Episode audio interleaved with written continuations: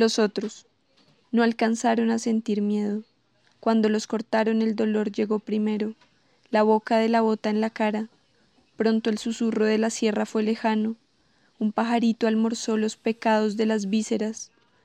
Sus sombras siguen y recogen los sombreros que atajó el viento. Las mujeres orinan cualquier lugar. Los niños se volvieron ancianos amarrados a los alambres de púa. Tres territorios debajo de las carcajadas de los asesinos, y sus sombras también son perseguidas, señaladas y marcadas desde los pájaros metálicos, dueños del cielo. Mary Yolanda Sánchez. Siembra voces, siembra sueños, siembra sembradoras de fuego, sembradoras de fuego. Bienvenidos y bienvenidas a este nuevo episodio de Sembradoras de Fuego. Les saludamos Daniela, Gabriela, Laura y Catalina. En los capítulos anteriores de nuestro podcast conversamos sobre la relación entre Europa, África y América en la construcción del mundo moderno, sobre la manera en la que se configuró el racismo para sustentar la esclavitud y celebramos las distintas formas de resistencia a las violencias estructurales que han encontrado las comunidades negras. Ahora tendremos una serie de tres capítulos en la que hablaremos sobre democracias latinoamericanas a partir de los casos de tres países de la región. En el primer capítulo vamos a analizar a Colombia desde las perspectivas de nosotras cuatro, que somos investigadoras de este país. En el segundo trabajaremos a Chile y en el tercero a Guatemala. En estos dos últimos tendremos entrevistas con personas expertas en el tema, quienes nos ayudarán a caracterizar las democracias de sus territorios y a explicar las condiciones sociohistóricas actuales que derivaron en estas democracias. Además, en el último episodio haremos una comparación entre las líneas que unen y separan las democracias de estos tres países latinoamericanos. Bueno, Cata nos contaba que en los próximos capítulos nos vamos a referir a las democracias de los tres países que seleccionamos como casos de estudio. Entonces surgirá la pregunta de qué entendemos por democracia. Y ante ello nos gustaría aclarar que lo vamos a hacer desde una perspectiva amplia en la que si bien tomamos en cuenta la existencia de procesos electorales, consideramos que esta es una condición necesaria para que haya democracia, pero no es la única ni es suficiente. Entonces partimos de una concepción sustantiva de la democracia en la que creemos que los resultados de la forma en la que se ejerce el poder importan y no solo la forma en la que se llega a dicho ejercicio o los procedimientos solamente sino que en este modo de gobierno es necesario que las mayorías vean representadas sus elecciones en las decisiones de gobierno, pero además que existan factores claves en una democracia como libertades políticas, competencia abierta, rendición de cuentas y un mínimo de igualdad socioeconómica. Así nos parece muy importante decir que no concebimos la democracia sin redistribución social. Por lo que, bueno, partimos del enfoque del sociólogo Boaventura de Sousa Santos para hacer estos análisis que nos gustaría que fueran una contribución para un uso contrahegemónico del concepto de democracia que nos permita enfrentar todos estos retos que tenemos en el, en el continente como sociedades postcoloniales y de esta manera reinventar la emancipación social. Creemos entonces no solo en la posibilidad, sino en la necesidad imperiosa de construir en nuestro continente democracias de alta intensidad que combinen las democracias representativas con democracias participativas en las que la sociedad toda pueda decidir realmente sobre sus destinos. Así creemos firmemente en que una verdadera democracia debe permitir a la ciudadanía tomar decisiones con tres factores fundamentales. El primero, tener la supervivencia garantizada, porque no se vota ni se actúa libremente con hambre. El segundo, que no se debe estar bajo amenazas de ningún tipo que condicionen esas decisiones políticas. Y el tercero, que la ciudadanía tenga acceso a información diversa. Y es a partir de todo esto que vengo diciendo que vamos a estudiar estos países para analizar sus democracias. Nuestra democracia ha sobrevivido, a los más difíciles momentos. Nuestra democracia ha soportado todas las tormentas. Nuestra democracia ha tenido la capacidad de adaptación, la imaginación y la creatividad suficiente para encontrarle caminos institucionales a los más difíciles momentos. Estábamos escuchando a Carlos Trujillo, ministro de Defensa de Colombia, en su moción de censura que se llevó a cabo en la Cámara de Representantes el 7 de octubre del 2020 pues él afirma estar muy feliz de estar en su moción de censura como un ejercicio democrático y nos dice esto sobre el carácter de la democracia colombiana. Colombia es la democracia más antigua y sólida de América Latina. Esta es una afirmación que escuchamos comúnmente, porque es un país que ha tenido procesos electorales constantes y porque no ha tenido dictaduras de tal magnitud como otros países de la región pero la queremos poner a discusión con los siguientes hechos recientes que han ocurrido en Colombia. El 8 de septiembre de este año, en Bogotá, la policía asesinó al abogado Javier Ordóñez. Lo detuvieron por no acatar la cuarentena, le dieron choques eléctricos y luego lo trasladaron a un CAI donde fue torturado y asesinado. Al día siguiente, en las distintas ciudades de Colombia, las personas salieron a manifestarse en rechazo al abuso policial y allí Trece manifestantes fueron asesinados por la policía. Y además de estos asesinatos, tres mujeres sufrieron abuso sexual por parte de la policía también.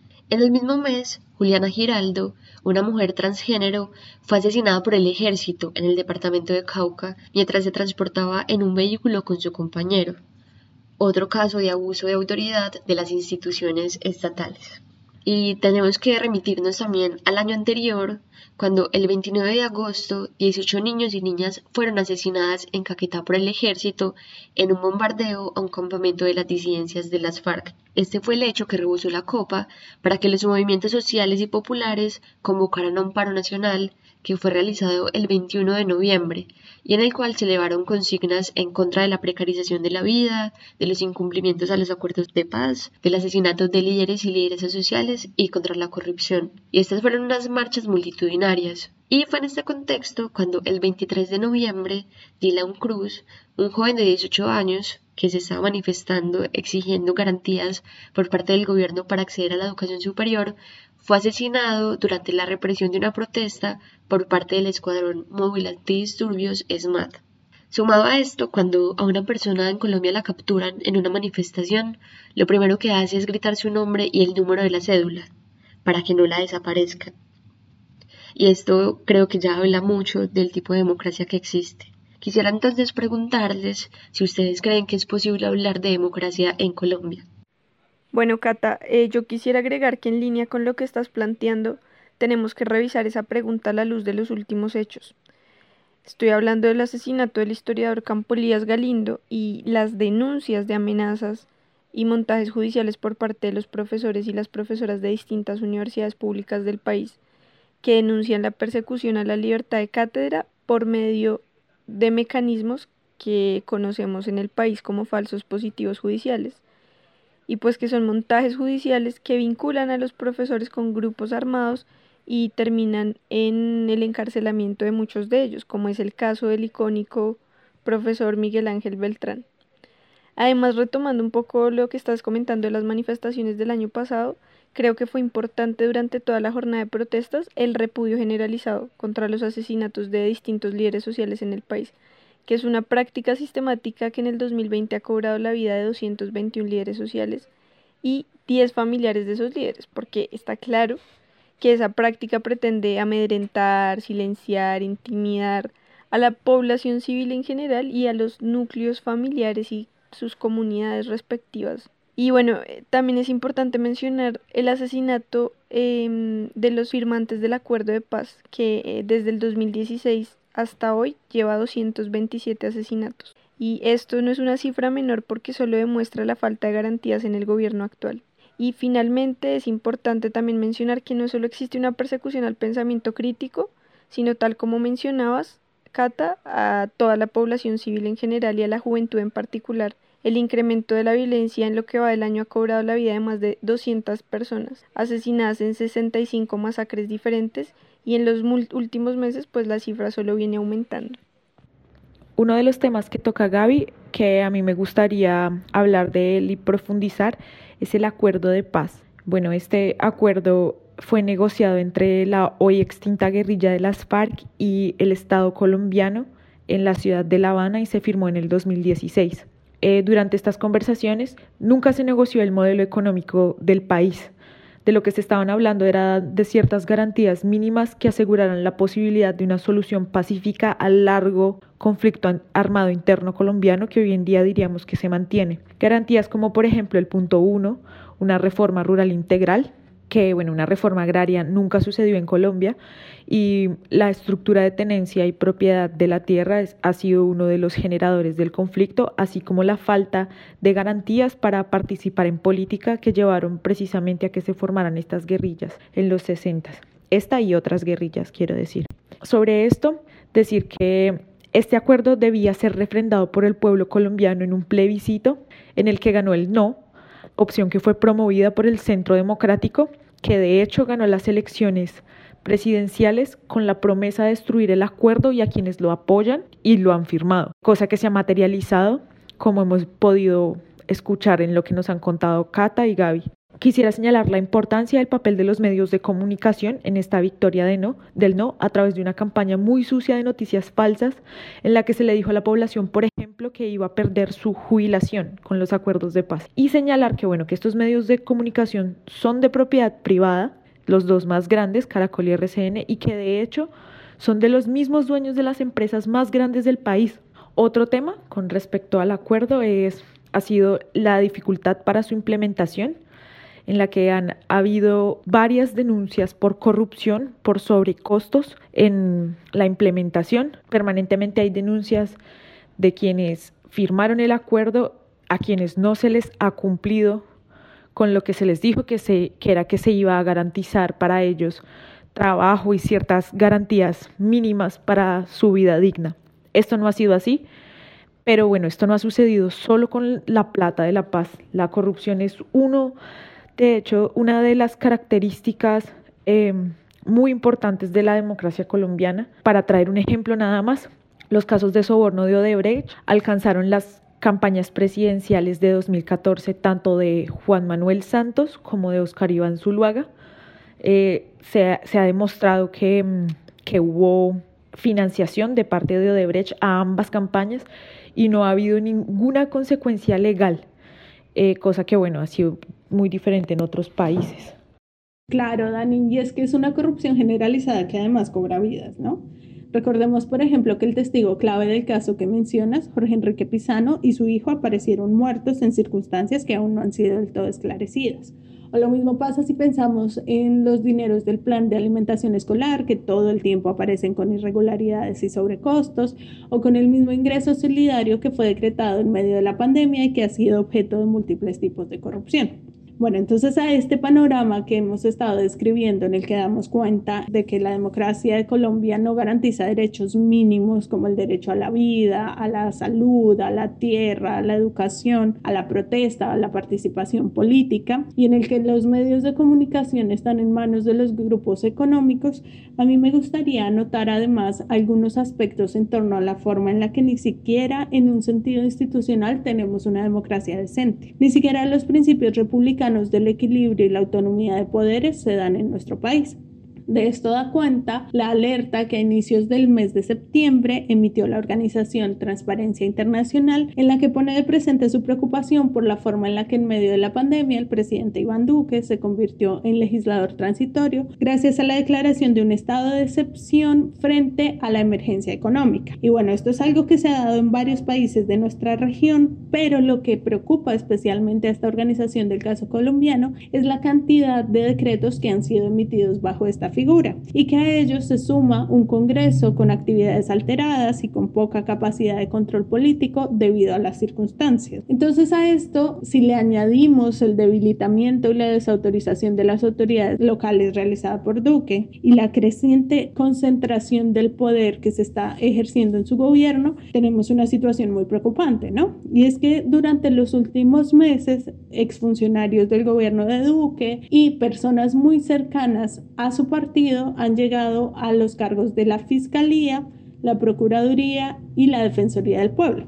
Lo que representa un claro peligro porque estos son los organismos de control que deberían regular las acciones del Ejecutivo, pero pues si son sus amigos no sabemos qué tipo de control van a establecer. Finalmente a mí me gustaría señalar el descaro y el desparpajo con el que este gobierno desacata las sentencias de la Corte Suprema de Justicia, como sucedió recientemente con el fallo que protege la protesta social emitido por este ente, y en el que le solicita al gobierno pedir disculpas públicas por los hechos ocurridos en noviembre pasado y que Cata nos describió.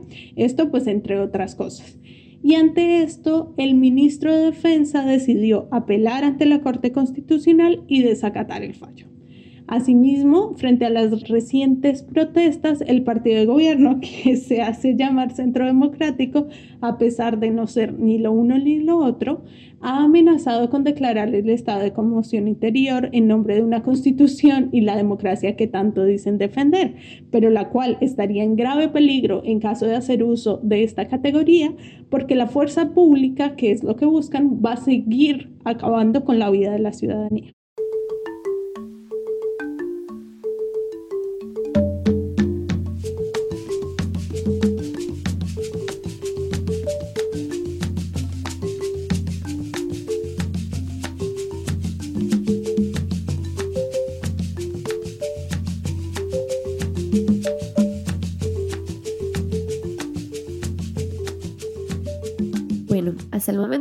Hemos conversado de hechos muy recientes de Colombia, pero es necesario preguntarnos por las raíces de estos sucesos, por los procesos de larga duración que nos atraviesan como país. Entonces quisiera que respondiéramos a qué se deben estos procesos históricos, dónde podríamos ubicar las raíces de esas problemáticas. Bueno, Cata, estos procesos tienen raíces sociohistóricas de muy larga duración una de ellas eh, es el extractivismo. Esta característica no solo es de Colombia, sino de la región y nos viene desde 1492, cuando se dio el emplazamiento de la región en la economía y en el sistema mundo en condiciones de dependencia. Eh, hasta hoy en día este rasgo, digamos, lo mantenemos. La región es extractivista. En Colombia la gran mayoría del territorio se encuentra concesionado para emprendimientos extractivos. Este rasgo lo asociamos a la violencia a través del despojo y el desplazamiento forzado. Tristemente, en Colombia, el conflicto armado interno ha dejado más de 7 millones de personas desplazadas y mm, esto ha contribuido mucho a mm, que se dé una concentración de tierras. Colombia es el país con el índice de Gini que mide la concentración más alto de la región más desigual del mundo, que es América Latina, y la región más desigual no solamente en términos de acaparamiento del ingreso, sino también de concentración de tierra. Es esta misma clase terrateniente la que en Colombia ha manejado el Estado y sus instituciones, y un buen ejemplo de esto es Álvaro Uribe Vélez, quien hoy en día tiene medida de aseguramiento por fraude procesal y soborno a testigos y es propietario de la hacienda El Ubérrimo, una propiedad con más de 25 mil hectáreas. Sí, Dani, me parece buenísimo que hayas remontado hasta la colonia para explicar esta desigualdad que tenemos en Colombia. Yo creo que son varias las herencias que tenemos desde esta época y que permiten entender ese estado actual de nuestra democracia. Como dices, entramos a la República sin trastocar la matriz de poder más importante que radicaba en la propiedad de la tierra y por tanto tampoco alteramos la estructura social.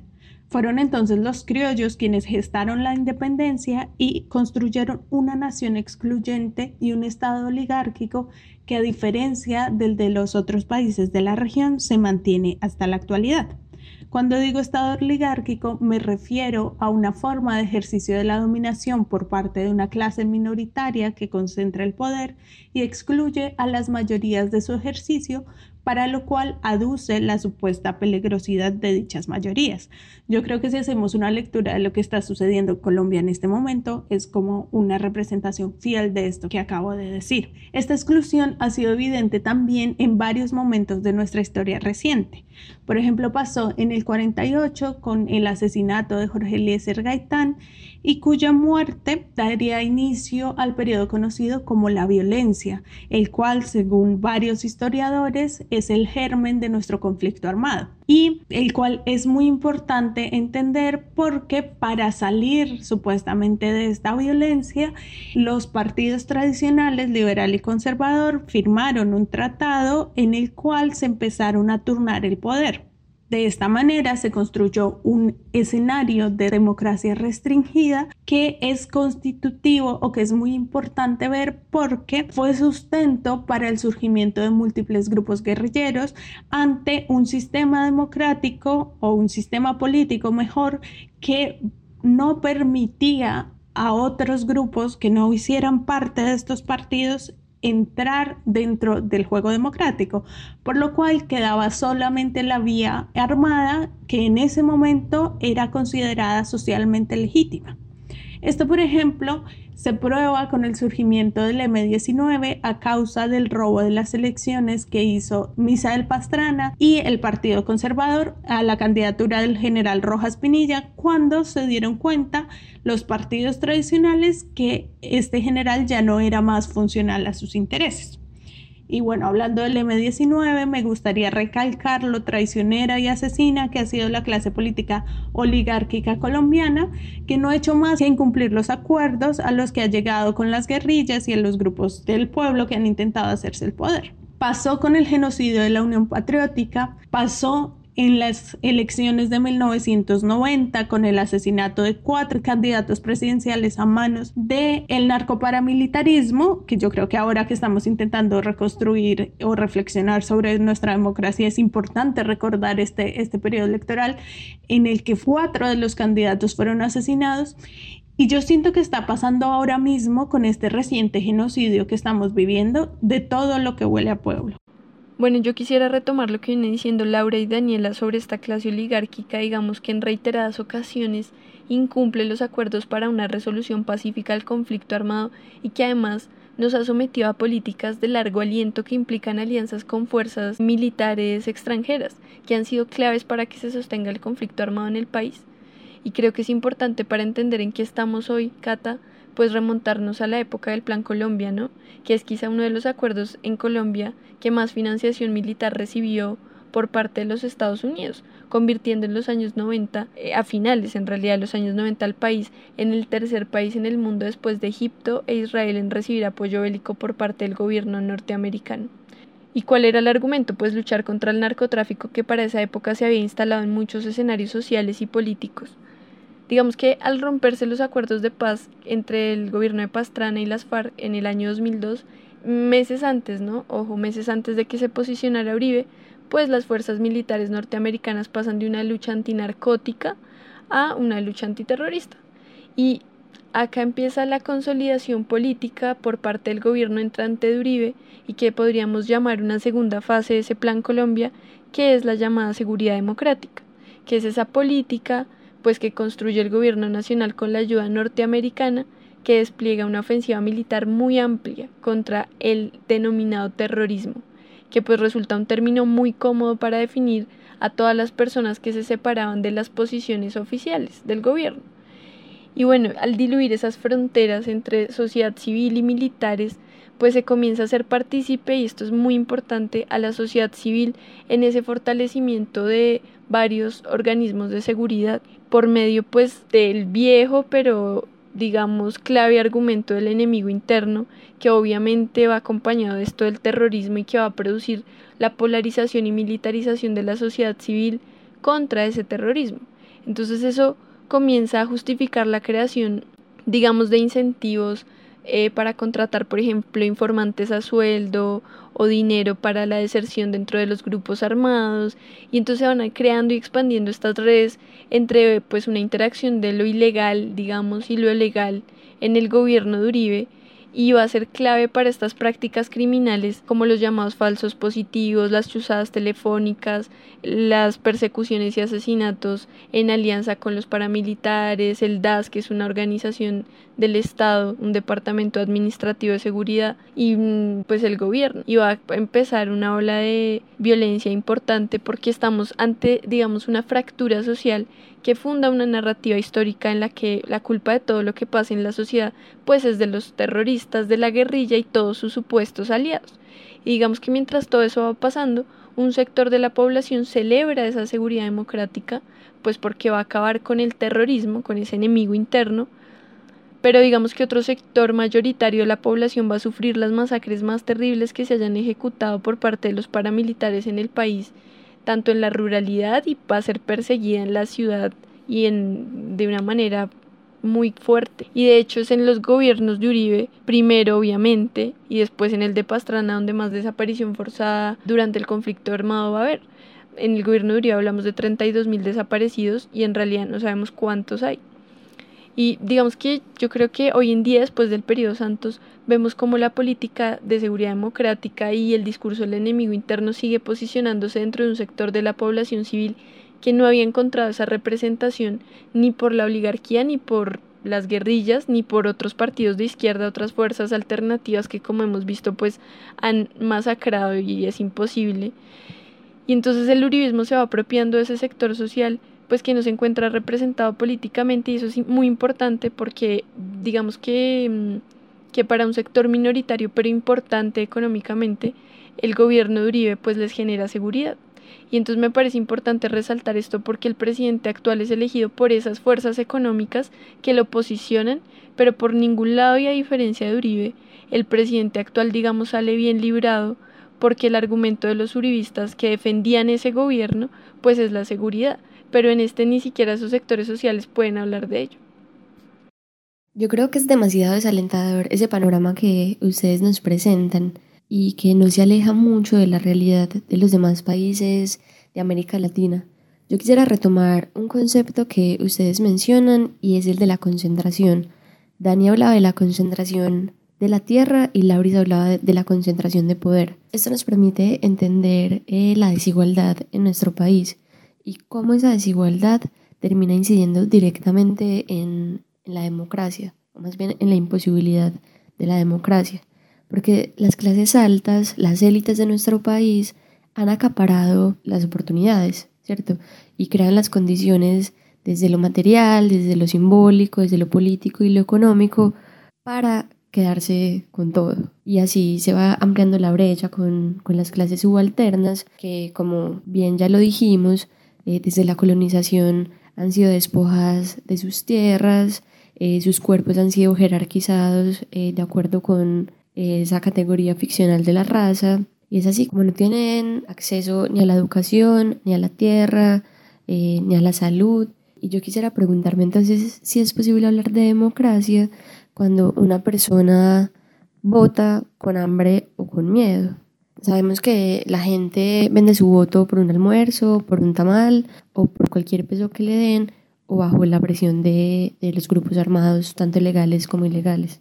Eh, yo quisiera también remitirme a otro tema y es el tema de la participación de las mujeres, ¿cierto? Que pues, somos la mitad de la población y no tenemos garantías para la participación en la democracia, tanto eh, pues como la diferenciación que hacía Lauris al principio, tanto desde lo electoral como desde la democracia sustantiva. Hasta hace muy poco tiempo no teníamos acceso ni siquiera a los cargos de poder.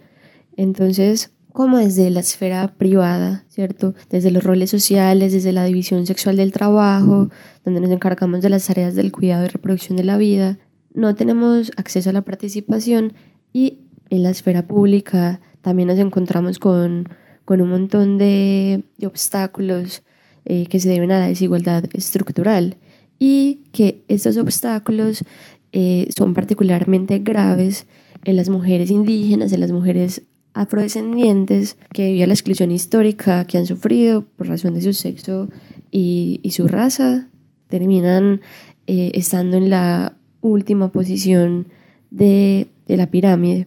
Creo que tampoco es posible hablar de democracia en un país donde ocurren 359 feminicidios en lo que va de este año, ¿cierto? Tampoco tenemos garantías para la vida. nuestra carne será un gramo más de arroyo, de plegaria y de paz, un poco más de estorbo en la hazaña ritual. La siembra y la cosecha la sequía estival. Nuestra carne será, nuestra rabia será. Un grito en la tormenta de cristales y sal. Un faro sin retorno de navíos sin mar. La muerte reducida a dibujos Nuestra rabia será, la paz va a ser también nuestra mejor revancha. Nos vamos a encontrar de frente, bajando al fin a ver la sangre que se lava del río a nuestro De las conversaciones que hemos tenido el día de hoy, creo que podemos concluir varias cosas, pero sin duda la más importante es que la democracia en Colombia es de muy baja intensidad desde cualquier punto de vista. Si miramos los procedimientos, vemos cómo los procesos electorales presentan irregularidades y las han presentado en toda la historia reciente a causa de fenómenos como el conflicto armado, la corrupción y el clientelismo. En este momento peligra el equilibrio y la autonomía de poderes, pero además nos gobierna en cuerpo ajeno Álvaro Uribe Vélez, que recordemos fue el gestor de las convivir como germen del paramilitarismo y en este momento se encuentra investigado por fraude procesal, compra de testigos y tiene varios procesos en curso por su responsabilidad en masacres como la del Aro. Si miramos la democracia sustantiva, vemos cómo las libertades políticas han sido literalmente masacradas. Además, no hay rendición de cuentas ni hacia la ciudadanía ni hacia los entes de control y no existe tampoco un mínimo de igualdad socioeconómica. Como dijimos, hay una altísima concentración de la riqueza y mientras los grupos económicos oligopolizan los medios de comunicación y ejercen el poder en alianza con el Estado narcoparamilitar, de otro lado tenemos a las grandes mayorías sin supervivencia garantizada y siendo constantemente amenazada Consideramos entonces que en medio del genocidio que estamos viviendo no es posible hablar de Colombia como un país democrático. Sin embargo, creemos que esta violencia política es tan aguda precisamente porque ante estas élites oligárquicas hay unas resistencias que se fortalecen continuamente en las calles y en algunas instituciones. Nos están matando porque nos tienen miedo y su poder depende solamente de esa violencia. Pero queremos decirles que el río de sangre va a parar y que la paz será nuestra mayor revancha.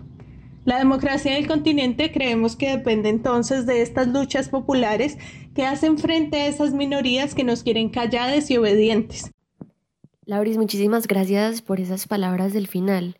Creo que son demasiado necesarias después de ese panorama tan aterrador que presentamos sobre la democracia en Colombia y que, es necesario mencionarlo porque claro, por un lado está la desigualdad, pero por el otro lado está la resistencia de la gente que lucha por la vida digna, por el buen vivir y que siempre está buscando que esa democracia sea real y también nos da pie para invitarles a que nos escuchen en el próximo podcast en el que vamos a caracterizar la democracia en Chile. Entonces así llegamos al final de este capítulo. Les mandamos muchos abrazos.